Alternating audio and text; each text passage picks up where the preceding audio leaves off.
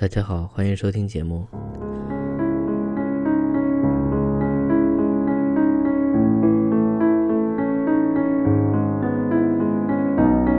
这个叫帕比尼亚的姑娘，继续还在说服她的朋友们离开佛罗伦斯，去乡下。她描绘了一幅非常美的田园图景。上一期我没念完，继续先念她的这些话。再从另一方面考虑，依我说来。我们并没抛弃了这儿的什么人，可不要说实话，那倒是我们被人抛弃了呢。你看，我们的亲戚不是死了，就是逃跑了，抛下我们单身之影去担当那沉重的苦难，好像我们不再是他们的亲人。要是照我的主意做去，我们不会受到什么非难的；要是不那么办呢，反而可能会遭到痛苦、麻烦。甚至死亡。我想要是大家赞成的话，我们不妨带着使女，让他们拿着一切必须的东西逃出城去，从这家别墅走到那家别墅，趁着这大好时光，好好的享受它一番。让我们就这样的生活下去，只要死神不来召唤我们，我们总有一天可以看到天主怎样来收拾这眼前的瘟疫。请记着，我们正大光明的出走，不见得比那许多女人放荡不羁的住在城里更要不得。大家听了潘比尼亚的这番议论，都佩服他有见地，而且竟迫不及待地开始讨论起详细的办法来了，仿佛等到这场会谈一完，他们一站起身来就要出发了。可是菲罗美娜是一个最谨慎不过的姑娘，她就说了：“姐妹们。”潘比尼亚所说的一切当然是非常好的，可我们也不能照着自己的心意说走就走呀！别忘了，我们都是女人，我们的年纪也不小了，不至于还不明白几个女人聚在一起不会有好结果的。嗯，女人要是没有男人的领导，势必弄成一团糟。我们的心坎太活了，太任性了，太多心了，太懦弱不中用了。为了这些缘故，我只怕一切由着我们，没有人来领导，那么我们这些人很快就会闹得不欢而散，叫大家脸上都没光彩。让我们先解决了这个问题，然后动身吧。艾丽莎也发言了：“真的，男人是女人的首领，没有男人的帮助，我们做什么事儿也难得有始有终。不过，我们怎么能找到男人呢？”大家都知道，我们的亲族多半已经死了。那没死的，也早已各自结伴，各奔东西，再也不知道他们跑到哪里去了。随便请几个陌生男人来参加吧，那也不太妥当。因为我们要躲避生命的危险，同时也要预防流言蜚语落到我们头上来，免得我们为了寻求欢乐和安宁，反而招来了烦恼。这几位小姐正在这里你一语我一句谈论的时候，恰巧有三个年轻的男人从外面走进了教堂。不过说是年轻，最小的一个也有二十五岁了。他们都富于热烈的感情。这年头有多么可怕，亲友多半都死了，自己也是朝不保夕。可是这一切都不能要他们的爱情有一丝半点冷却。更不用说叫这股爱情的火焰完全熄灭了。他们三人，一个叫做潘菲罗，还有一个叫做菲罗特拉多，第三个叫做迪奥纽。他们的谈吐举止都非常可爱。在这灾难的岁月里，他们只希望有机会能和自己的情人见到一面，这在他们就是得到了无上的安慰。事有凑巧，他们三个的情人。就在这七位小姐里面，而其余的几位小姐当中，也有几位跟他们沾着亲戚关系。他们才走进教堂，望见那几位小姐，那几位小姐已经看到了他们。潘比尼亚就笑着说：“瞧，我们的运气有多好，这不是来了三个又英俊又懂事的青年来成全我们的愿望了吗？只要我们肯收容他们。”他们一定乐意做我们的向导和跟班的。尼菲尔的情人正是这三个男子中的一个。他听了这话，不禁羞得满脸通红，说道：“潘比尼亚，看在老天面上，你说话也该多想一想呀。我很明白，怎么说也得承认他们三个是高尚的青年，而且不用问，可以担当起比这更重大的任务。我也认为，别说请他们陪伴我们。”就是请他们陪伴比我们高贵漂亮的多的小姐，他们也还是非常合适而令人愉快的良友。可是谁都知道，他们正爱着我们中间的几个人。我只怕，要是把他们收容到我们的队伍中来，尽管我们双方都是清清白白，诽谤和流言，还是不肯饶过我们。菲罗美娜接着说：“这有什么关系呢？”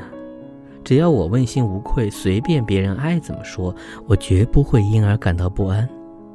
天主和真理会保护我们的名誉的。要是他们肯加入到我们这儿来，那么正像潘比尼亚所说的，我们的运气实在是太好了。这是天意派他们来成全我们的愿望。接下来的一片静默，说明了其他的少女们听了这番话，没有一个反对。一致赞成上前去招呼那三个青年，把这个打算说给他们听，并且探望他们是不是愿意跟他们一起住到乡下去。潘比尼亚就不再多说什么，站起身来向他们那儿走去。原来他和其中的一个沾着亲戚关系。那三个青年正站定在那望着他们。潘比尼亚笑容可掬地跟他们行了个礼，向他们说明了他们做了怎样的一个打算，并且以他和全体姐妹的名义，请求他们本着兄弟般纯洁的友爱，加入到他们队伍里来。最初，那三个青年还以为这是在跟他们闹着玩呢。不过看到他说的这样的郑重，也就打消了怀疑，非常愉快地答应了下来。为了可以及早出发。他们就立刻着手做必要的筹备。第二天是礼拜三，一切都已准备就绪。他们要去的地方也派人预先去通知了。那七位小姐就带着女仆们，三个青年各带一个男仆，在晨光熹微中离城出发了。走不满短短两英里路，就来到了预定逗留的场所。这栋别墅住在一座小山上，和纵横的大路都保持着相当的距离。周围尽是各种草木，一片青葱，景色十分可爱。宅邸住在山头上，宅内有一个很大的庭院，有露天的走廊、客厅和卧室，布置的非常精致。墙上还装饰着鲜艳的图画。更觉动人。宅地周围有草坪、赏心悦目的花园，还有清凉的泉水。宅内还有地窖，满藏着各种美酒。不过这只好让善于喝酒的人去品尝了，对于贞静端正的小姐们是没用的。整座宅子已在事先打扫得一干二净，卧室里的被褥都安放得整整齐齐。每个屋子里都供满着各种时令鲜花，地板上铺了一层灯芯草。他们来到之后，看见一切都布置得这么齐整，觉得很为高兴。大家坐定下来，就讨论消遣的办法。迪奥纽可算是世上最乐观、最有风趣的小伙子了。首先开口道：“各位小姐，我是多亏你们的巧思，不是靠着我们的远见才来到这儿。”我不知道你们打算怎样排除忧思。至于我呢，我在方才跟你们一起动身的时候，已经把那份愁思丢在城门口了。所以，我请求你们跟我一起来纵情欢笑、歌唱，只要不失你们的端庄就是了。否则，请你们还是放我回那苦难的城里去，重新在悲伤中讨生活吧。潘比尼亚似乎也已经把他的愁苦抛掉了。高高兴兴的回答道：“迪奥纽，你说的对，让我们尽量欢乐吧。因为我们从苦难中逃出来，也就是为了这个目的呀。不过，凡百样事，要是没有个制度，就不会长久。我首先发起让这许多好朋友结合在一块儿，我也希望我们能够长久快乐。所以，我想我们最好推个领袖，大家应当尊敬他、服从他。他呢，专心筹划怎样让我们过得更欢乐些。为了使每个人不分男女都有机会体会到统治者的责任和光荣，也为了消除彼此之间的嫉妒，我想最好把这份操劳和光荣每天轮流授给一个人。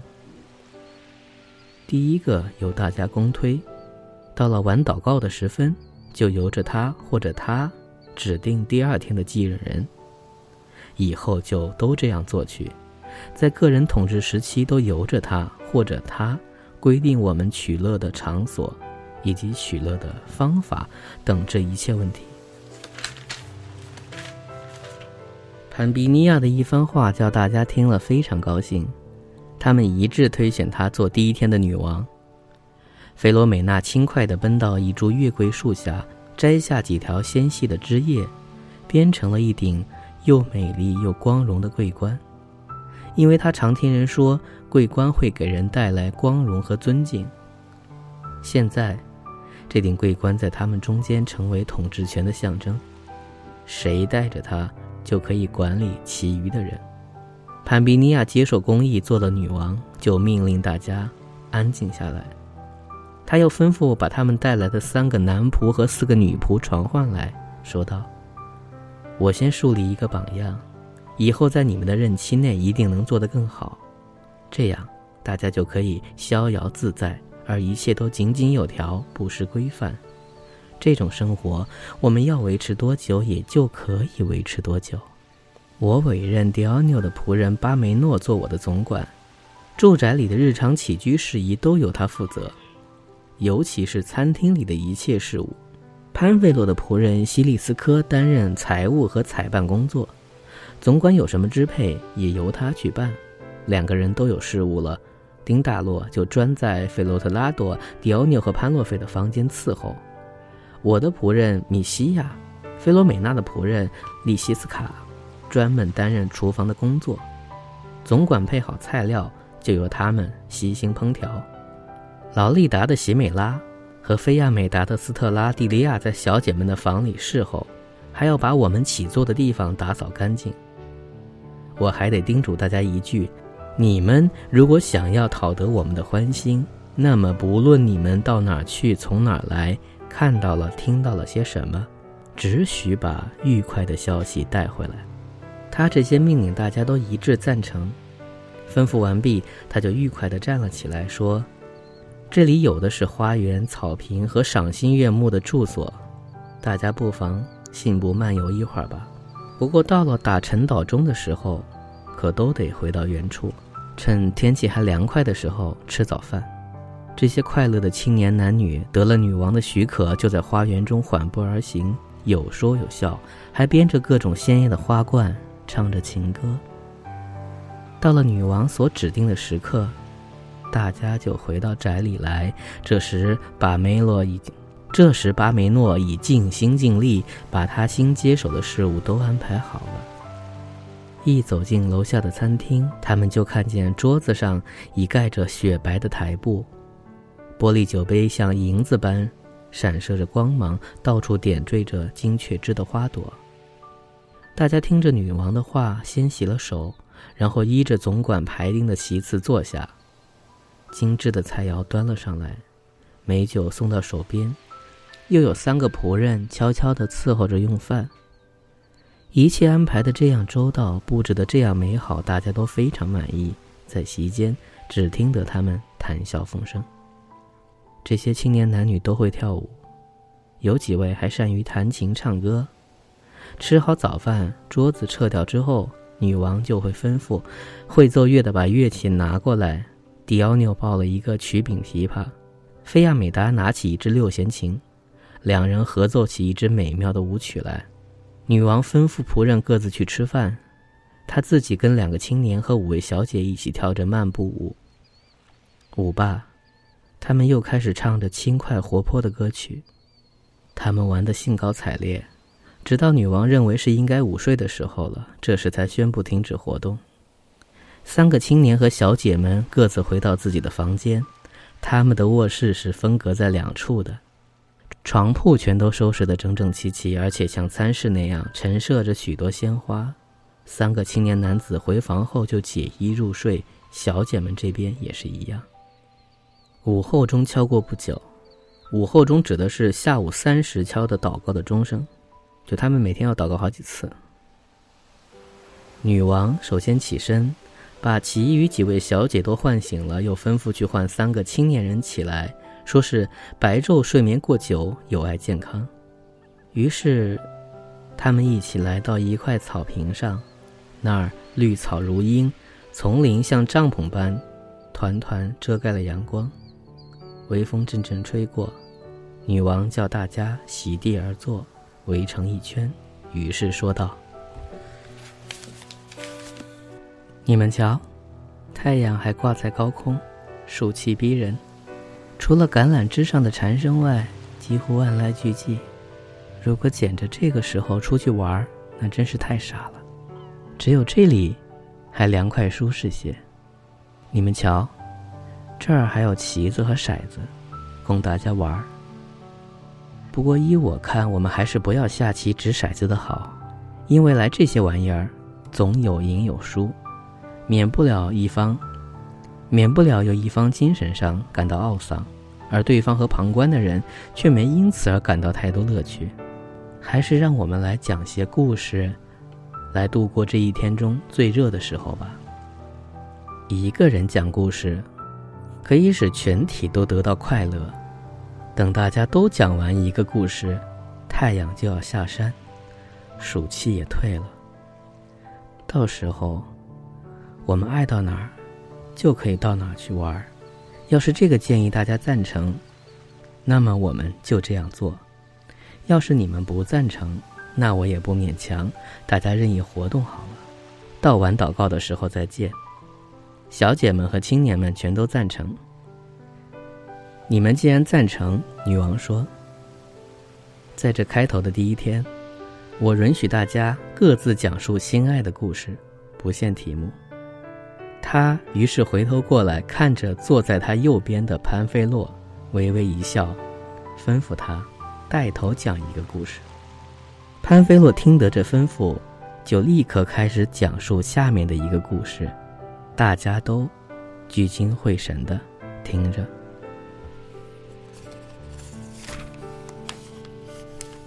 然后就是他们各自的讲述的故事。